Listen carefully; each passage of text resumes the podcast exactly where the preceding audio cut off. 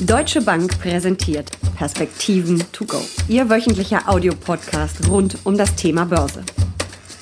Manchmal kommt es anders, als man denkt. Böse Überraschungen können uns an der Börse ganz schön die Rendite verhageln.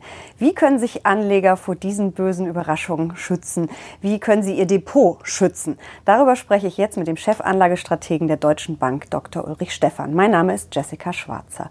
Uli, was war denn dein schlimmstes Erlebnis, deine schlimmste Überraschung, die du jemals an der Börse erlebt hast? Oh, da muss ich tatsächlich ein bisschen nachdenken, weil es gab doch einige Überraschungen, äh, die ich erleben durfte. Ich ähm bin ja so richtig eingestiegen in das Berufsleben äh, Anfang Mitte der 90er Jahre. Dann kam sehr schnell dieses Long-Term Capital Management aus der Luft geflogen, Nobelpreisträger, ähm, die damals hoch angesehen waren, die ein Hedgefonds, ähm, naja, sagen wir mal, an die Wand gesetzt haben. Äh, große Bankenrettungsaktion dann. Äh, man hat sich dann auf der positiven Seite sicherlich die Augen gerieben, als die Dotcom-Blase so richtig Schwung aufnahm und noch nicht geplatzt war. Ähm, Lehman Brothers war eine tiefe Erfahrung, die ich äh, mitmache. Ich kann mich erinnern, dass ich, äh, das war noch zu meinen Studentenzeiten, ähm, Praktikum an der Börse gemacht habe.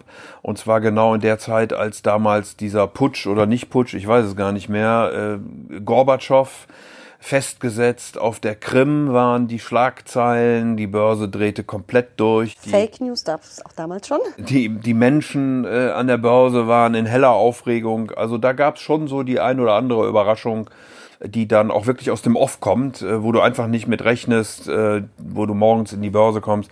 Ich meine, guck dir den 11. September an. Wir haben sprachlos davor gestanden, als die Flugzeuge in die Häuser hineinstürzten und äh, äh, konnten uns das gar nicht vorstellen, was denn da wirklich äh, passiert ist. Da war Börse in dem Moment natürlich auch wirklich egal. Das kostet natürlich äh, Anleger und auch die Institutionellen äh, immer viel Geld, wenn sowas passiert. Ähm, hast du so richtig rabenschwarze Tage erlebt, als Privatanleger, aber auch als äh, Fondsmanager, als Banker? Ja, wie gesagt, ich hatte ja schon ein paar genannt, äh, wo es dann wirklich... Äh, Zweistellig auch nach unten ging? Wo es richtig nach unten ging, genau. Es gibt ein paar Events, da kann man sich halt irgendwie drauf vorbereiten, äh, wenn ich weiß, dass so ein Datum ansteht, wo einfach eine, eine Entscheidung getroffen werden wird und ähm, man nicht weiß, wie der Ausgang ist, weil sie vielleicht politisch motiviert ist. Beispielsweise Brexit oder auch die Wahl von Donald Trump. So, dann kann ich eine Meinung dazu haben und äh, kann mich irgendwie darauf positionieren. Aber wie gesagt, andere Sachen äh, passieren eben einfach völlig aus dem aus dem Off, ich sag mal gerne, kommen dann hinterm Busch hervorgesprungen und man ist dann doch äh, überrascht, auch manchmal über die Heftigkeit der Börsen, denn äh, mir scheint es so und, und auch zunehmend der Fall zu sein, dass die Anleger zuerst mal verkaufen und dann gucken, was ist denn wirklich passiert, um sich dann neu zu positionieren.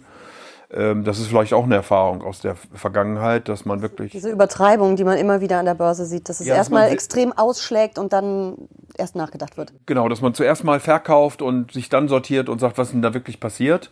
Äh, das hängt möglicherweise auch mit den ein oder anderen Hedgefonds, äh, Algorithmen und so weiter, die an der Börse eingesetzt wird, zusammen. Ähm, aber deswegen muss man immer sehr genau gucken, ist da wirklich was passiert? Wie muss ich darauf reagieren? Gibt es einen systemischen Wandel, der mich veranlasst, in meinem Denken, in meinen Erwartungen, in meinem Portfolio wirklich anders umzugehen? Oder ist das eine kurzfristige Sache, die vielleicht auch auf einer Falschmeldung oder wie auch immer beruht und auch wieder vorbeigehen wird? Manchmal gibt es ja auch so falsche Warnsignale, ähm, dass alle auf einmal ganz schwarz sehen und denken, äh, im übertragenen Sinne, die Welt geht unter, was passiert dann doch nicht. Ähm, wie ist es denn im Augenblick? Wir haben ja zum Beispiel die inverse Zinsstrukturkurve in den USA und äh, einige prognostizieren da jetzt schon eine schwere Rezession. Andere sagen, ja, mal abwarten. Ähm, sind das manchmal auch falsche Warnsignale einfach?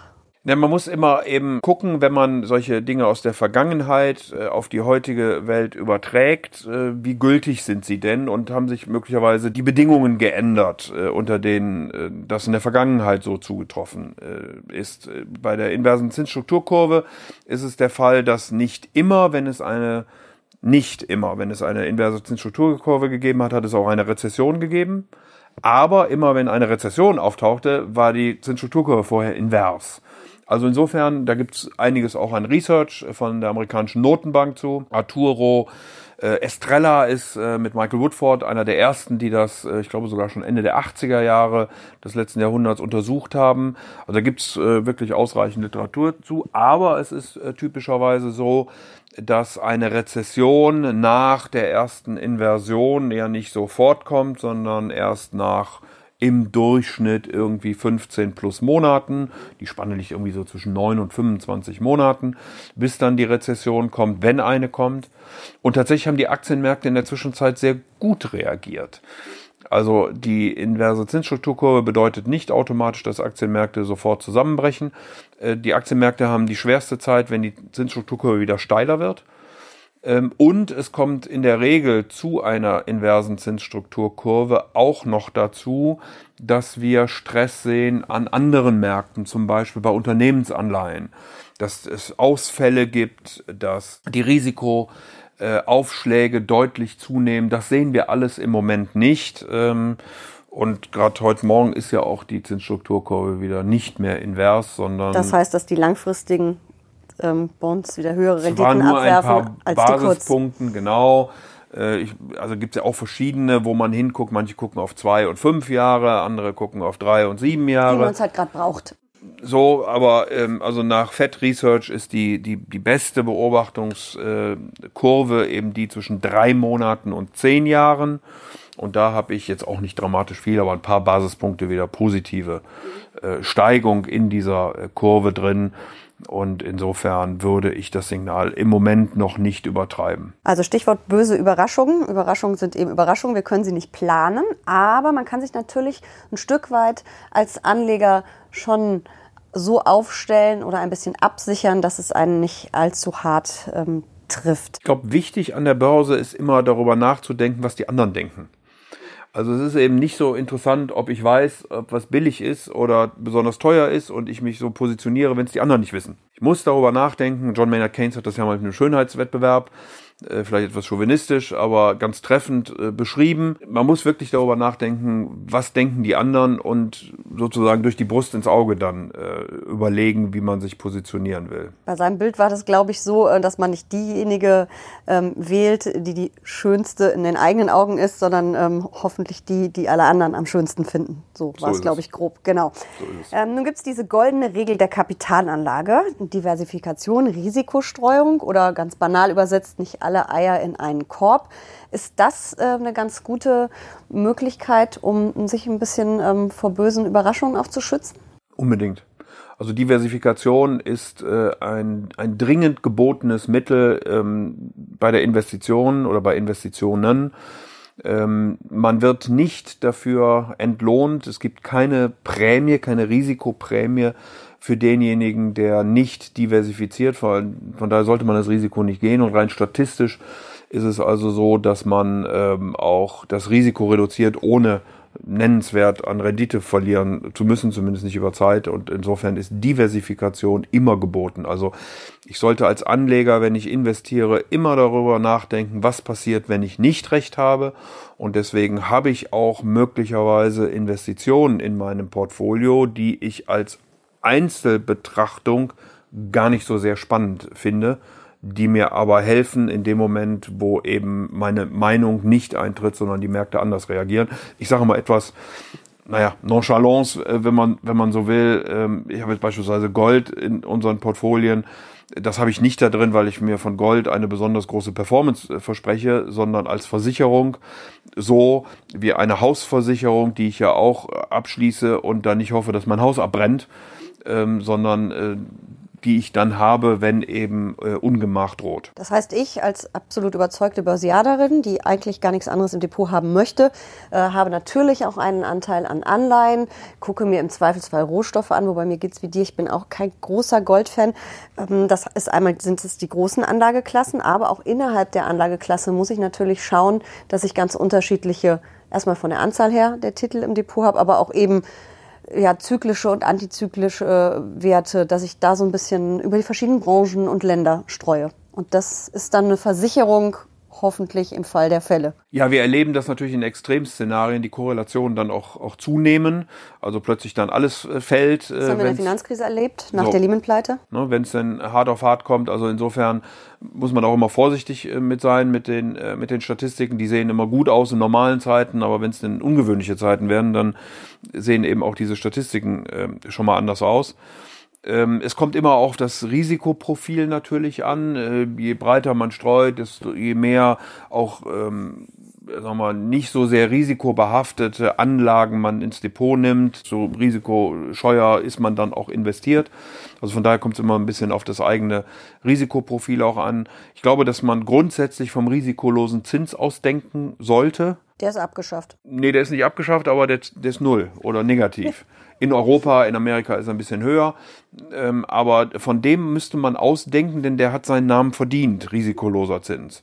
Also, ähm, und dann muss man ein Risiko eingehen, wenn man eine höhere Rendite haben will als diesen risikolosen Zins. Und die kann liegen in äh, Regionen der Welt, in Anlageklassen der Welt, in, in Lauf, also längere Laufzeiten äh, und so weiter und so fort. Man kann jetzt, ähm, die Deutschen sind ja nicht unbedingt Fans von Aktien, wie wir wissen. Das ist ja mit unserer Aktienkultur ein bisschen schwierig, aber man kann sich auch zum Beispiel verschiedene Aktienklassen anschauen.